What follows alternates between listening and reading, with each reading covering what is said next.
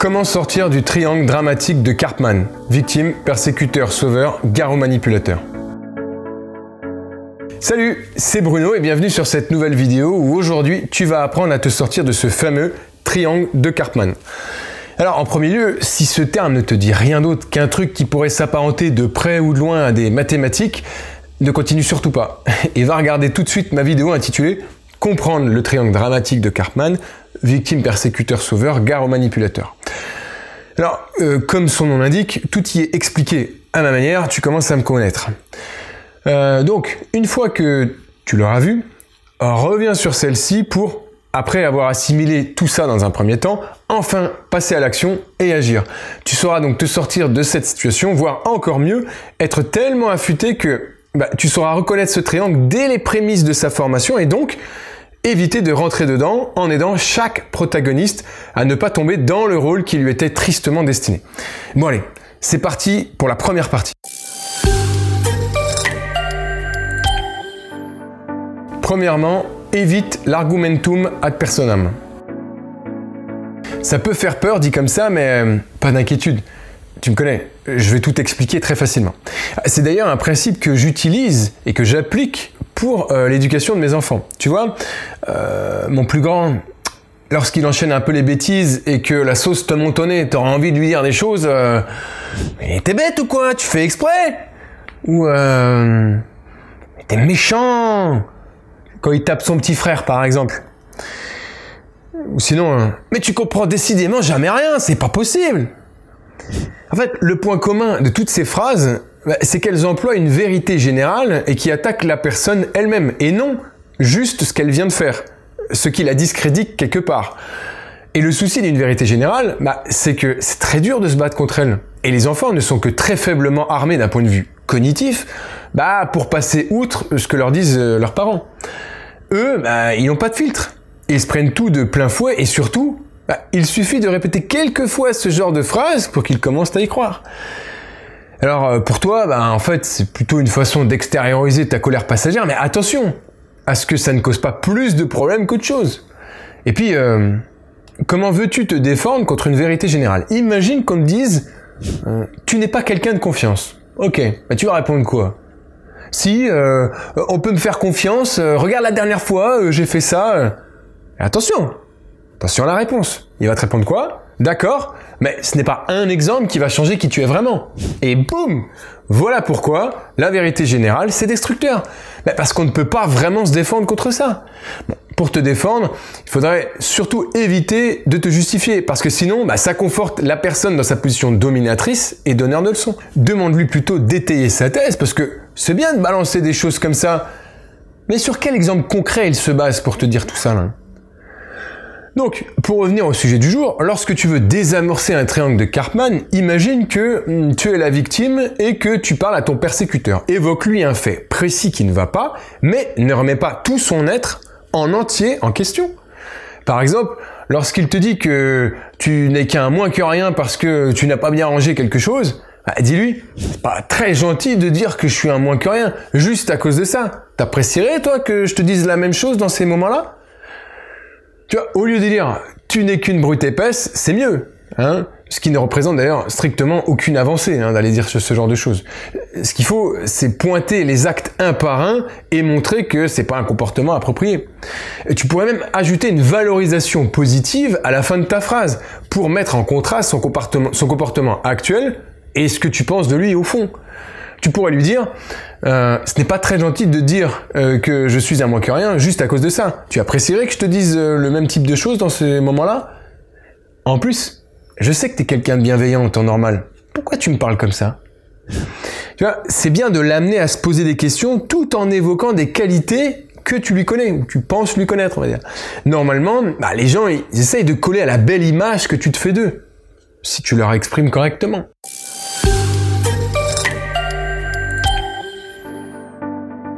Deuxièmement, structure tes reproches.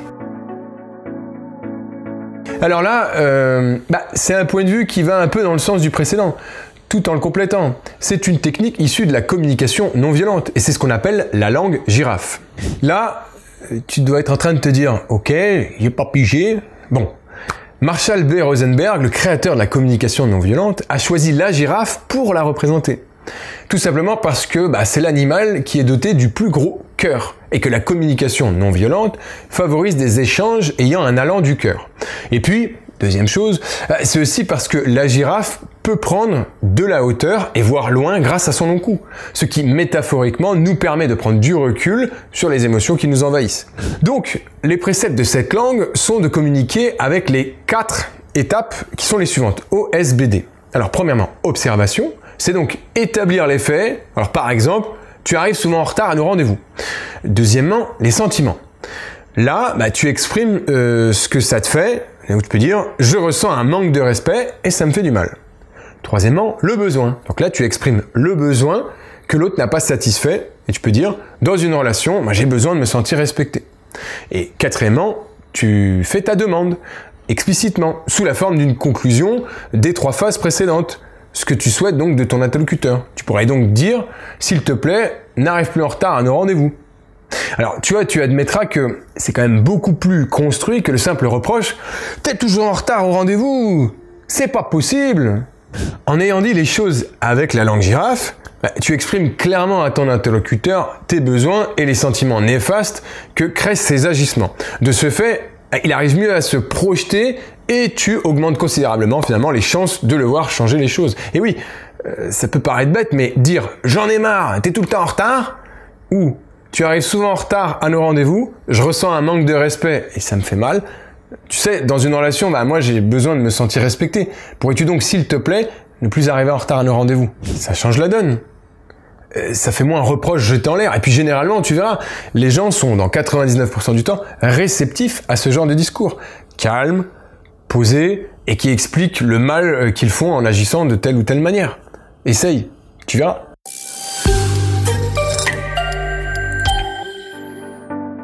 Troisièmement, arrête d'attendre que tout soit comme tu l'imagines. Bon, déjà, on va partir d'un principe simple. Attention, ouvre tes oreilles, tu n'es pas la cause des actes des autres. Ce que les autres disent et font n'est qu'une projection de leur propre réalité, de comment ils la voient, avec leur propre filtre, issus de leur vécu et de leurs croyances. Don Miguel, euh, Ruiz, donc le fameux auteur des quatre accords Toltec, lui dit lorsque vous êtes immunisé contre les opinions et les actions des autres, vous n'êtes pas victime de souffrances inutiles les quatre accords euh, nous exhortent justement à ne surtout pas confondre notre perception subjective du monde avec la réalité qu'on partage tous. La réalité pure, bah, c'est un concept qui nous est inaccessible parce que bah, il nous est possible que d'en avoir une représentation limitée, celle qu'on s'en fait nous.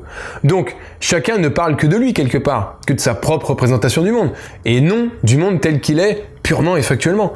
Et quand tu as compris ça, et surtout que tu l'as bien intégré, bah, tu deviens moins perfectionniste, je dirais plutôt moins exigeant envers ton prochain. Car si tu prends de la hauteur telle la girafe, tu te dis que finalement, peut-être que tu demandes quelque chose à cette personne de plus poussé que ce que tu lui donnes. Enfin, euh, ce que tu lui donnes par rapport à ses propres exigences, à elle, qui ne sont pas exactement les mêmes que les tiennes. Et finalement, ce n'est pas mieux de donner à quelqu'un ce qu'il veut à sa propre manière, enfin deux avec sa propre manière, plus qu'avec ta manière à toi. Et là, tu te dis, ah ouais, effectivement, il y a de la profondeur à réfléchir. C'est pour ça qu'il ne faut pas te focaliser sur le fait que tout n'est pas comme tu le souhaiterais. Peut-être que cette personne te donne ce que tu souhaites, mais à sa manière qui ne correspond pas forcément à la tienne. Mais elle fait de son mieux. Et il faut être en capacité de le reconnaître. Donc, au lieu de te dire, ah, ah, c'est jamais comme je veux, tu comprends, bah, pose-toi plutôt la question, par exemple, que puis-je faire concrètement euh, moi-même pour contribuer à ce qui me semble juste, euh, bah, pour faire changer les choses et obtenir ce que je souhaite, finalement, comme je le souhaite. Ne plus attendre que ce soit les autres qui le fassent, mais être moteur et ainsi prendre du recul en arrêtant de te focaliser sur toi, mais plutôt sur la situation elle-même et l'ensemble des gens qui t'entourent.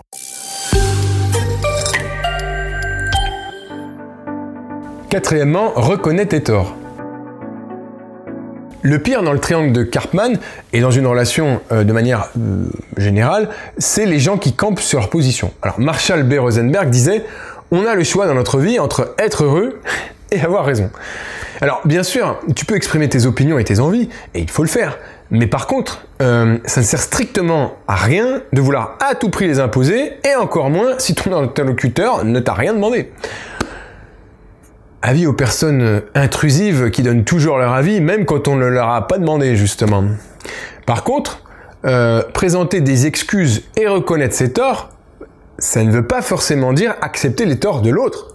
Tu peux dire par exemple, euh, certes, je t'ai parlé avec un peu trop de véhémence, mais si tu arrêtais de faire ceci, ça irait mieux.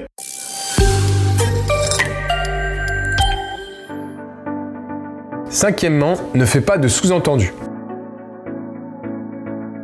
Alors ça, c'est un truc pas vraiment très bien. Combien de fois je vois dans des couples l'un qui fait des sous-entendus à l'autre et vice-versa, sans être vraiment clair sur les attentes de chacun. Le problème, c'est que, euh, comme on l'a vu, chacun dispose de son propre filtre pour interpréter les faits et les gestes des autres. Donc si on commence à insinuer des choses pas extrêmement claires, ah, je te dis que ça va finir par être un sacré bordel. Eh, c'est sûr, il peut pas en être autrement. Tu sais, c'est un peu comme euh, dans les emails. jamais je raconte ma vie dans un email. Je connais des gens, eux, ils t'écrivent du Baudelaire pour raconter ce qui s'est passé et que ça leur a pas plu. Mais laisse tomber. Rien de pire que l'écrit. Tu coupes toute communication. Donc, tu laisses libre cours à toutes les interprétations possibles. C'est pour ça, dans un email, sois factuel et c'est tout. Et puis en parallèle, bah, passe un coup de téléphone ou mieux, va voir la personne pour t'expliquer avec elle. Elle appréciera forcément cette démarche en deux temps d'ailleurs. Donc, si tu veux changer les choses, et peu importe ton rôle ou celui de ton interlocuteur, de toute façon ça marche dans tous les sens, sois très clair sur tes demandes et ce que tu reproches. Comme évoqué d'ailleurs sur le point numéro 2, structure tes reproches. Donc, que tu sois euh, la victime, le sauveur, le persécuteur et, que tu as des choses à reprocher à ton interlocuteur, peu importe d'ailleurs qu'il soit lui-même victime, persécuteur ou sauveur, sois le plus clair possible et évite les sous-entendus car euh, tu l'as vu, jusqu'à présent, ça n'a pas vraiment fonctionné. Les sous-entendus sont à l'origine d'interprétations personnelles et donc de malentendus, mais aussi de contre-attaques de la part donc de tes interlocuteurs qui se sentent agressés par tes phrases et qu'ils n'ont pas compris. Les sous-entendus engendrent donc des demandes d'explication, des rectifications, des justifications et souvent elles culpabilisent et donc elles maintiennent le conflit en place au lieu de le dissoudre. Sixièmement, fais preuve d'empathie. Essayer de chercher à comprendre ce que ton interlocuteur ressent, de percevoir quelle est sa réalité ainsi que ses besoins, c'est la clé d'une relation réussie. Ça ne veut pas dire qu'il n'y aura pas de conflit et qu'on va vivre au pays des bisounours. Ça veut surtout dire euh, bah, qu'on les prendra à temps avant qu'ils ne dégénèrent en jeu psychologique. Si tu ne perçois pas bien le sens de ce terme, la jeu psychologique, comme évoqué en introduction, va vraiment voir ma vidéo intitulée euh, Comprendre le triangle de Karpman, victime, persécuteur, sauveur, guerre manipulateur. Bref, euh, en essayant de te, mettre 30 secondes à la place de ton interlocuteur, euh, mais avec ses lunettes à lui, pas avec les tiennes, bah, tu verras que finalement, les choses te paraîtront beaucoup plus claires. De ce fait, les conflits où les points de désaccord ne seront plus une source de stress des deux côtés, mais au contraire, une belle opportunité d'en apprendre plus sur l'autre et de construire une relation sincère, respectueuse de chacun. Alors je tiens à éclaircir un point quand même. Hein. L'empathie ne doit pas être utilisée comme une forme de manipulation positive hein, pour arriver à nos fins. Ça doit être un outil nous permettant de nous rendre mutuellement la vie plus agréable. En réalité, les solutions qu'on doit chercher serviront à accorder les besoins des uns et des autres afin d'atteindre une relation gagnant-gagnant, où les émotions des uns et des autres sont reconnues et les besoins satisfaits. Euh, cette manière de communiquer devra faire appel forcément à la créativité et à l'authenticité.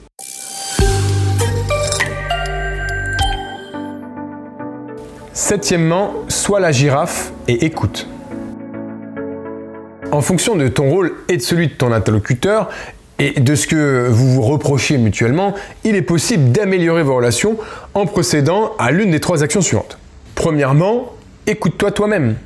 Fais preuve d'auto-empathie et essaye d'identifier les différentes portes qui t'empêchent euh, bah, de comprendre tes émotions et d'entendre tes besoins. En fait, il faut absolument que tu prennes le temps de clarifier ce qui se passe à l'intérieur de toi, car c'est clairement de là que viendra la solution. Tu dois prendre soin de tes émotions, de tes besoins, et il est obligatoire que tu les trouves légitimes et que tu acceptes enfin qu'ils fassent partie intégrante de toi. Deuxièmement, fais en sorte que ton interlocuteur t'écoute.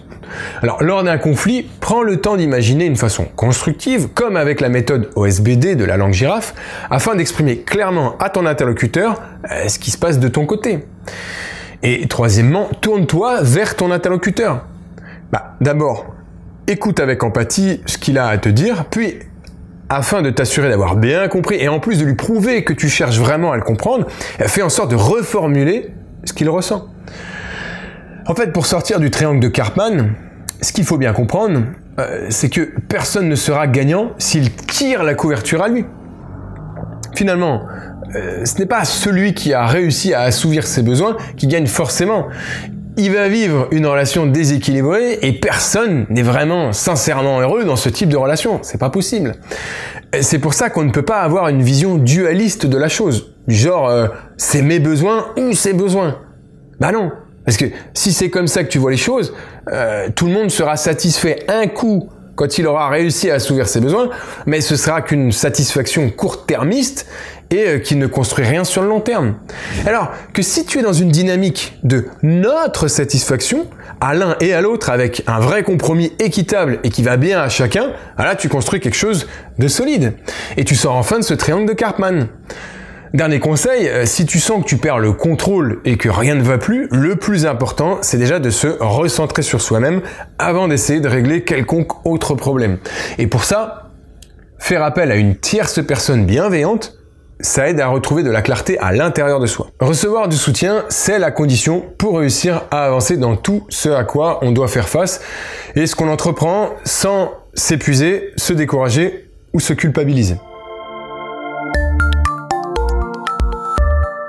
Donc en résumé, voici donc euh, ce que nous avons vu aujourd'hui et qui va te permettre de sortir, voire mieux encore, éviter d'entrer dans le triangle de Karpman. Premièrement, évite l'argumentum ad personam. N'utilise surtout pas la vérité générale lorsque tu reproches quelque chose à ton interlocuteur. Ça le mettra dans une position euh, défensive dont il souffrira car il aura beaucoup de mal à s'en sortir. Quand tu fais un reproche, cible bien un fait en particulier, sinon bah, ça ne sera pas constructif et tu resteras dans cette relation bancale. Deuxièmement, structure tes reproches. Utilise la technique OSBD issue de la langue girafe. Alors, expose d'abord ton observation de manière factuelle, puis exprime ton sentiment, expose ton besoin et enfin, euh, fais-lui une demande qui viendra conclure les trois phases précédentes. Troisièmement, Arrête d'attendre que tout soit exactement comme tu l'imagines. Alors comme évoqué, euh, nous évoluons tous avec nos filtres qui nous permettent d'interpréter le monde à notre façon. Donc n'essaye pas d'attendre qu'il soit exactement euh, comme tu le souhaites, et encore moins qu'on te le serve sur un plateau. Lève-toi et demande-toi ce que tu peux faire pour que le monde soit meilleur pour toi et pour les autres. Quatrièmement, reconnais tes torts. Évite de faire comme ton interlocuteur et de camper sur tes positions parce que ça fera strictement rien avancer. Sois celui qui commencera par reconnaître ses torts, tout en expliquant ce qui t'a poussé à agir ainsi et donc inciter ton interlocuteur à reconnaître les siens. Cinquièmement, ne fais pas de sous-entendus. Les sous-entendus, ah, c'est simple. En fait, ça crée des malentendus et bah, ça force ton interlocuteur à la contre-attaque.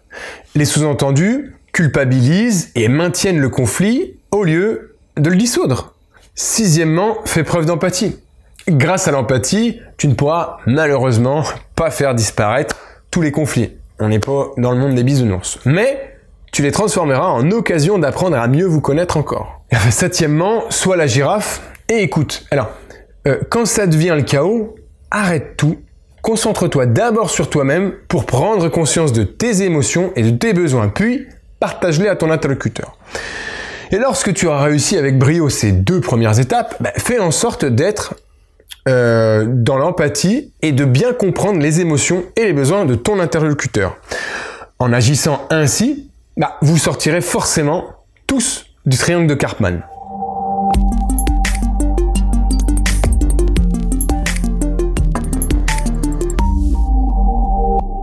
Voilà, c'est déjà terminé pour aujourd'hui et pour toutes les clés qui te permettront de sortir de ce fameux triangle de Karpman. Alors, euh, je te remercie du fond du cœur de l'attention que tu as portée à cette vidéo et j'espère t'avoir euh, surtout apporté les réponses aux questions que tu te posais. Si tu souhaites en savoir plus sur euh, comment déjouer les pièges des manipulateurs ainsi qu'augmenter ton charisme, ton pouvoir d'influence et ta persuasion, tu es libre de cliquer sur le lien qui apparaît dans la description de cette vidéo. En fait, je te propose une formation de plus d'une heure, 100% gratuite, qui te permettra d'augmenter, premièrement, ton charisme et ton pouvoir d'influence afin d'obtenir ce que tu souhaites de tes interlocuteurs beaucoup plus facilement. Le tout euh, bah, sans jouer un rôle, ni, ni, avoir à changer euh, qui tu es vraiment au fond. Et deuxièmement, grâce à cette formation, eh, tu sauras comment réagir face à tous les types de manipulateurs qui souhaiteraient exercer leur emprise malveillante sur toi. Et oui, parce que parfois, on est obligé de composer. La fuite n'est malheureusement pas l'option possible. Bref, dès que tu auras renseigné ton mail, je t'enverrai donc 4 vidéos de formation sur 4 jours, donc une par jour. Allez, on se retrouve donc tout de suite de l'autre côté. Encore merci et à très vite. Ciao